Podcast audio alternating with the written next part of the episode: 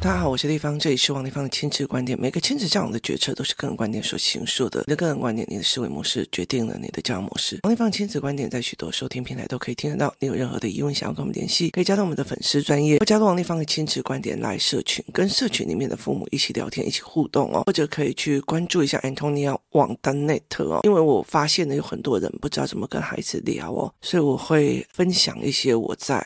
陪孩子旅行的过程里面，跟他们谈的或者是主要的概念是什么？那今天我们来聊一件事情，叫做权力使人迷失哦。以前我们在立法院工作的时候。这是一个让我印象非常非常深刻的一件事情哦，在立法院里面哦，其实有很多的助理或者是主任。等于这样子讲哈，以前在很早很早很早的以前，法委员还不能改选的时候，他虽然会有所谓的呃立委请助理的一个费用，大概两个人，那他会有两个人的费用，那这两个人大概就是在做所谓的呃行政的工作，例如说包括安排，就是哪时候要去参加宴会啊，哪时候去干。嘛这样子啊？那时候要开会，等于是行程秘书的意思，这样。那有些人他并不会用到这两个名额，他只是用一个名额加一个行程秘书就好。因为对那个时候的来讲，立法委员只是一个橡皮图章，他只要呃上面政府说什么我盖章就好了哦，所以他只要负责去那边举手就好了哦。那我记得有一段时间，他们对那个所谓的在野党非常的不爽的原因，他们都会跟我讲说，你知道吗？以前有一个立法委员啊，多厉害，他写书法好厉害，每次在开会的时候就在后面写书法给大家。那一代的人，他们立法委员不用改选，所以等于是他可以一路就他从中国来到他死亡，他都可以一直在那边坐着，所以他其实开会的时候没事，他就是在那边画书法这样。基础上，对我来讲，每一个机关它其实必须要用作它行政的功能。那这一句话就是说，他们怎么可以这样把在那边写书法的赶走？这样，那我就觉得你要写书法，你可以去别的地方啊，你为什么一定要占用的所谓的行政的立法的那个位置？这样子哦，那我也不能讲太多啊。所以其实这是政治立场的问题。后来其实。有一个立法委员，他在进去之后，他是党外的。他进去之后呢，他一口气就聘请了十几个所谓的助理。那这几个助理的，有些人帮他做国防的法案，有些人帮他做行政，有的帮他做帮他研究。所以等于是他那个时候所要经过的预算，所要处理的钱，或者是所要经的法案。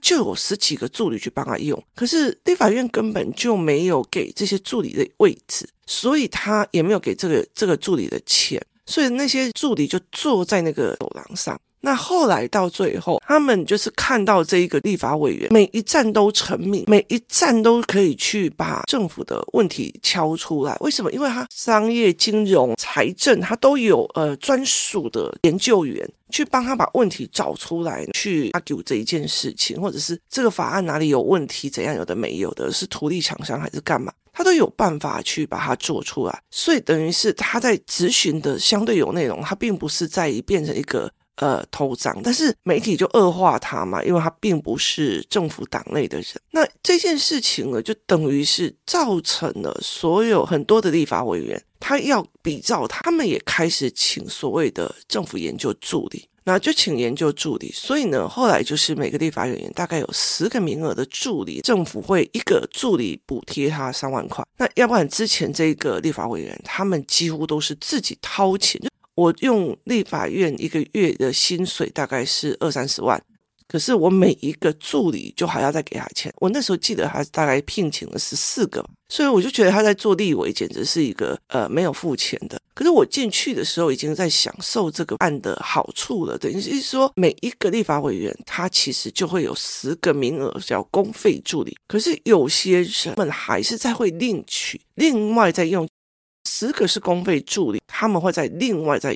我记得那个时候有一个教育委员会的委员养了将近二十个还是三十个助理，就是扣掉十个之外，他还要再另外再养二十个哦。那公费助理有些的呃委员是怎么用的？自己爸爸、自己妈妈、自己姐妹，每一个人都三万块，是用他们做人头助理可以用。可是有一些人他自己十个人就不够用，还要再另加。那有一些人他其实就会呃去一些放在台北，一些放在放在选区的助理这样。那立法委员有一段很大的时间，他们常常要去赶所谓的活动哦，他们要去赶那些活动，那所以他们还会请司机，尤其是中部以北的，几乎就会请司机这样子哦。那司机常常会在门口等。那立法院也有所谓的所谓的公务车司机，政府就是会有十台，哎，那时候我的编制好像十几台、二十，在立法院里面，所以只要我们叫车说，哎。我们等一下去哪里，他们的司机就会来接委员走，或者接助理这样子。所以意思就是代表是说，今天如果一个行政的官员他上台不要被人家骂，他们其实就会来跟这些呃行这些法案助理说啊，不好意思哦，今天的议题是什么或干嘛这样。司机会常常下选区。司机，例如说，我今天我的呃带孩带老板到了台北，可是我下选区有可能是去山上，例如什么打苗栗山间呐，是不是有的没有？很多人看到立法委员是搭配着司机啊，所以后来其实你就很清楚的看了一件事情，有些的助理或者是有些的司机，他的牌面比立法委员还要强。他觉得他自己很了不起哦，所以等于是呃，他拿到了他以为的权势，因为你走到哪里，别人都捧着你啊，走的有力后啊，助理啊，你好啊，怎样怎样，每一个人都捧着你，所以呢，他们就会变得非常的 up。那呃，他们会其实你那时候就会看到，有些人在委员面前唯唯诺诺。转头对那个所谓的国会联络人，国会联络人就是例如说，行政院有专门跟国会联络的窗口，那些国会联络人，我就骂得跟狗一样。为什么？因为他觉得他的老板可以在委员会或者是国会骂官员，那我也可以骂你啊。所以他的嚣张指数是非常非常的高，所以很多的在里面，你其实看到很多的人，有些人就是他不嚣张，他很低调，可是问题是，他大权在握，经手的非常多的那种所谓的权力运作，非常的可怕。有时候就觉得说，天哪，他手段超强的这样。那呃，我自己一个，就是甚至他们有时候会看不起所谓的小妹，办公室通常都会有一个小妹倒茶水呀、清洁啊，跑腿呀，哦，就是会有一个小妹，他们会看不起小妹哦，所以有很多很多的呃概念是这个样子哦。那其实我在那里看到很多的人哦，他用这个诠释还觉得自己很了不起哦。可是呃，我我就觉得说非常有趣的一件事情是，他们怎么会看不起这种结构？他为什么会看不起这种结构哦？这种结构的问题，因为。立法委员四年就要选一次，所以你四年之后，你还要再去选另外一个老板。那你的委员再怎么样的厉害，你也不过个司机。大家对你的尊重，说穿了就是你后面的那一个立法委员，他并不是在尊重你这个司机，是你背后的权势。可是有一些人拿到了这个权势，他就非常非常。觉得自己是个骄傲，觉得是个 something 这样子。可是问题是，立法委员有自己是个立法委员，你知道每一张票都是你弯腰哈腰出来的。甚至呢，你去到所谓的党团里面，你是要经过怎样的斗争跟铺陈，还有啊，你才可以拿到所谓的提名权。所以你的人际关系是要非常非常好的。你如果在这一个团体里面的人际的处理运作看不懂人性，其实他很快不可能会拿到所谓的政治提名权。所以这是呃很大的一个概念了。所以其实我觉得很多的人，很多的父母一直在觉得说，我的学生应该要是三好学生，就是。好成绩、好学校、在好学历，可是问题是很多的地方在这一地方是没有，它只是一个入门砖，甚至有很多地方连入门砖都不算。那你在这里可以看到很多的人际关系，谁是用权势来觉得他摇摆这样子哦？那呢，很有趣的一件事情就是，我曾经有一个老板，他是从县议员。县议员做完了很久之后，他就去做立法委员。立法委员娶到了另外一个很强大的立法委员妻子之后，他就变成了县长。县长之后呢，还做了八年哦，做了八年吧。对，然后呢，接下来又去做立法委员，而且他是做那种，因为他的政治经历很大了，所以他就是做的很大型的一个财政委员会的一个大头头。那他这样子做，你看哦，那个司机跟着他是一路的从议员、立委，再来是这样上来。那现在的政府机制跟我们以前的政府机制不一样。那个年代的政府机制可以这样子，尤其就是传统党团的，那你就会觉得他们就是很摇摆、很厉害，就是官了，就是这样子。他跟台湾现在目前我们会可以消遣那些呃立法委员或者那些都不一样。那所以这一个世纪。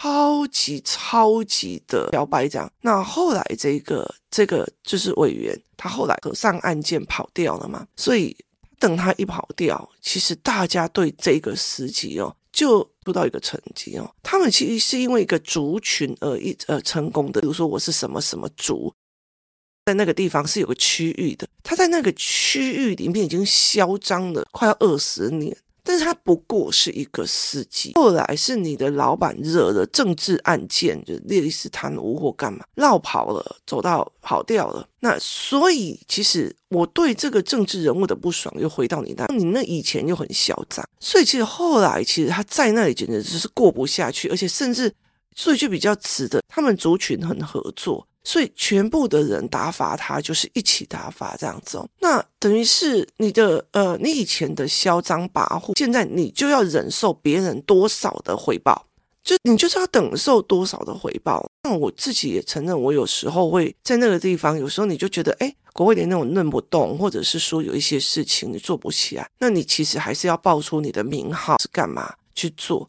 那所以在那个过程里面，其实我很理解你到最后你会扬开的那样子的状况。不要说我了，我那个时候在立法委员算很大牌的委员，不是小委员。那。火车都是会有所谓的提供给所谓的立法委员助理的公务票，例如说台北的火车订票系统很烂，所以其实很难找到火车，所以我们其实拿着公务票就可以去做公务座，就可以拿到位置去弄。我那时候的男朋友的妹妹知道我有这件事情之后，三不五时就跟我要那个公务票，那坐车去花莲玩去干嘛？有的没有。她那时候交了一个花莲的男朋友，后来我就狂飙，你知道吗？因为那个时候我就理解了一件事情，不是你的权限，你还要利用我，你哥哥的女朋友来动这一块权限去做你后面的权势。对我来讲，我对这一个人马上就觉得跨为 key，你知道，我就看不起他。为什么？因为连我自己那个时候。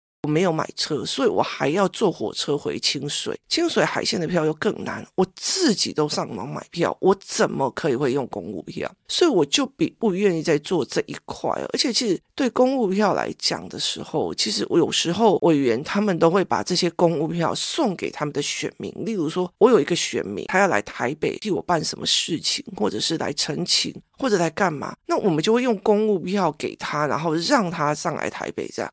或者是下高雄，或者是下苗栗，或者是怎么样，所以是不一样的哦。所以当你自己没有权限，你还觉得哦，我的我的那个谁谁谁，可是在立法院当助理的，你就是。很多我们在里面，我们就在看这个嘴脸，那种贪小便宜的嘴，你不会讲，但是这一个人从此在你身上，你就会降级。后来我其实对这个妹妹是完全没有搭任何理她的，而且我觉得你家教真的有够差，这种贪这种便宜你也要这样子，所以我后来其实是完全没有联络的哦，而且我就觉得他他要求的任何种我都不帮，因为你让我看到你借由别人的权势，就是借由我的权势。而且他那时候会觉得我是你男朋友的妹妹，你还不赶快来巴结我的那种权势的样子，那那我觉得很美颂这样子。那我就觉得常常我你们在院内常常看到很多这样的，其实包括说你怎么看小妹？那所以在我们那里最厉害的一群人，那种很低调的，对谁都好，对小妹也好，对小妹什么都好，不全是压人的。可是问题是做起事来就很顺，你就会一直在练能力。为什么？因为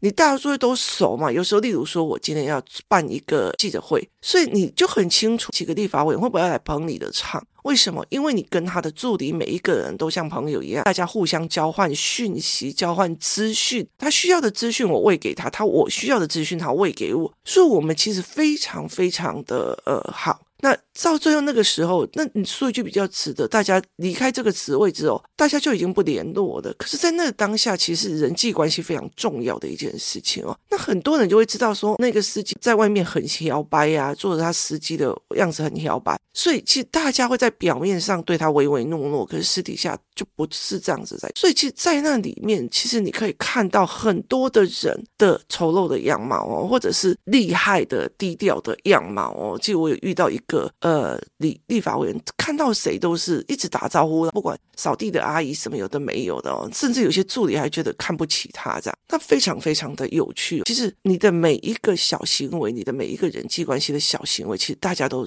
掂在心里。那我们会就开始就一次两次的便宜给你占，一次两次让你看到你的嚣张，后面后面就会完全没有。可是这在那个时候，我就很清楚一件事情：权力使腐败。就是你会拥有一个权利的时候，你就会腐败着这一个人越来越严重。那后来，其实我觉得在亲子教养这里，我以为只要回到亲子教养这里，他没有所谓的立法委员光环，没有所谓的什么东西的时候，他就不会有权力使人腐败这件事情哦。结果我看到的是更严重，就是。我看到的是更严重的权力使人腐败，那所以对我来讲，我就会觉得非常非常的恐怖。这一整件事情让我觉得是超级宇宙恐怖的一件事情。那是什么权利？就是父母权，它就是一个父母权。那父母权这件事情，就是我今天然后来的一个小孩了。台湾我在讲一件事情，我们厉害的人会去碾压弱势的人，这是很正常的一件事情。可是问题在于是，我们都已经受教育这么久了，很多的男人他在跟你交往的时候，或者很多的女人在跟你交往的时候，是很 OK 的，他很尊重你，觉得不要迟到，不要干嘛，他就是很尊重你，不可以随便乱动你的东西，不可以怎样？为什么？因为你跟他势均力敌。可是等到小孩三岁。然后到他十岁、十一、十二的这个阶段，你就可以清楚看得出来，这个男人或这个女人对一个比他还要弱势的人，掌控了他的所有决定权的人，他用的是什么样的状况？那所以，其实我觉得以前从以前到现在，我在工作室里面。我带平日班或带很多东西，带很多孩子。那很多的妈妈就是我的小孩不受管教，我的小孩叫他去睡觉都不愿意啊，这样这样。他其实是想要拥有那个管控权，不是他想要拥有的那个是管控的权利。所以有时候他会越来的越嚣张，妈妈的呃处理作为，或爸爸的处理作为，他是会越来越嚣张的，他是越来越恐怖的哦。例如说哈，其实在学校里面有一些家长，或者是甚至同学们，他其实都可以看到某一个孩子，他情绪会失控，可是你当他脱掉他的外套的时候，你也会看到他全身都是被打。那很大一件事情是，我对弱的人，我采取什么样的行为模式？那你不要跟我讲说，哦，我跟他好好讲不会听，不是好好讲，那个是语气善良之控制哦，那并不是一个沟通，所以你就会变成这个样子哦。我在工作室里面有没有遇到这样妈妈？有工作室的妈妈有会气起来把小孩丢在马路边了，没有给他鞋子，冬天叫他站在那个马路边写作业的有。那这件事情，你会觉得告诉我说你是妈妈的无力吗？可是这会让我看清楚，当你拥有一个权势的时候，你怎么欺负这个弱小？那在那个过程里面哦，我会给这个妈妈一点点工作室的权限，就是我会给她一点点工作室，例如说，呃，主打某个揪团、某个干嘛，你就会发现一件事情，她好像是立方的代言人。对别人的语言跟语汇就很摇摆，就有些人就会很气，就嗯觉得王立芳很嚣张，怎样有的没有就走了。可是有些人在问我说：“你不是觉得很吃亏吗？明明就不是你下达这个意思，他仗着你的名义去管你说谁可以参加这个活动，谁不行参加这个，你不觉得很吃亏吗？”我就跟他讲说：“你知道吗？权力使人腐败，总有一天他会反噬的。那对我来讲，我觉得如果你去做这件事，就是你被人。”这个人讲了，那一定是代表王丽芳的意思。你都不想要来考证，那你怎么可能去问你的孩子说，为什么你的思维是这样？所以对我来讲，我就觉得你给这个人一点点诠释，然后他就会很嚣掰起来，觉得哦，我可以主打你们谁可以上什么课，谁不能上什么课，谁干嘛，你就可以看得很清楚。这种所谓一掌控权力就忘了自己的人，他其实很容易在亲子关系里面，在小的时候做了一个越好越管控的事情。所以有一段时间，其实很多的人来跟我讲，我的小孩没有听话，没有管控，什么有的没有。好，当这个孩子开始可以比较听得进大人的说法、思维的时候呢，糟糕了，这个妈妈觉得这个小孩我好管控了，接下来的管控的方式就非常非常的恐怖了。你就会马上的意识到，你是让这个妈妈又认为她掌握了所谓的父母权限，想要去压制这一个人。所以，其实对我来讲，我就觉得，哦，我又认清了这个人，那我就会赶快闪啊！为什么？因为这些所谓的掌控跟痛，就是掌控跟压制，包括我叫你怎么做，好，我觉得这个做才是对的，就你已经帮对方做决定了。这到最后有一天，尤其现在资讯这么的发达，当他没有足够的认知，他觉得呃，可是我同学说的这样是对的，他没有足够的认知哦。例如说，像学习动机营，我会去让他们看，可是我呃，例如说他们学校里面讲的语言，那大人都怎样怎样。就会翻影片啊，或去解答他们的讯息，然后会告诉他们真实的是什么状况。那你自己去评断。可是当没有这一块的人来帮你做事，学校同学到最后在你青少年的时候，他们说的永远得比父母还真。甚至你出去自己看的时候，你会发现父母在说谎。这个时候换他了。他要拥有，因为你呃经不起他离家出走，经不起他太早生小孩，经不起他早恋，所以你换他拥有权势。当拥有权势的样子是要多么的摇摆的这一件事情，你从小示范给他，所以这才是一个值得去思维的一件事情。所以我常常会在讲，小时候越控制的越厉害的人。长大以后被反扑的样貌是越好越厉害，所以这才是一个呃非常值得思考的一件事情哦。他被反扑，他被不喜欢，他被整出来的样貌才会越来越越夸张哦。所以有很多的人哦，例如说呃，有很多我记得之前有一篇文章，是一个教授，他是他把他的小孩一直一路弄念到了美国的博士，后来他的小孩再也不跟他联络了。为什么？因为他讲我。我已经考到你要的博士了，从今天开始命运在我了，我不要再跟你连。你高兴了吧？你要一个博士儿子，你高兴。后来这个教授写了一封道歉信给他儿子，希望他回来。不可能，我跟你讲，没有一下子就过得了的这一件事情。所以，其实我觉得权力使人腐败这件事情，其实我觉得在呃父母的权限上。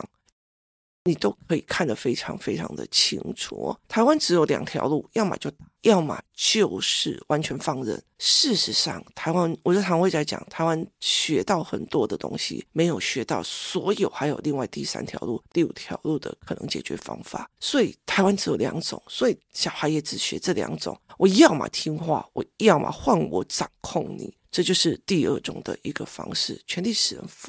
那我是你妈呢？这件事情，我是你爸，你就应该听我的。所以这个时候，你是不是也站在了一个拥有父母权里面所决定的，就是我叫他怎样，他照都不听。为什么？因为你这一句话是认为我的权限，你就应该要听，而并不是真的去思考为什么这个时候不想睡觉，他为什么这样？你没没有想要去呃。想去听懂他的思维，去看他卡在哪里呢？协助跟他思考这件事情哦，这才是一个非常重要的一个思维模式。今天谢谢大家收听，我们明天见。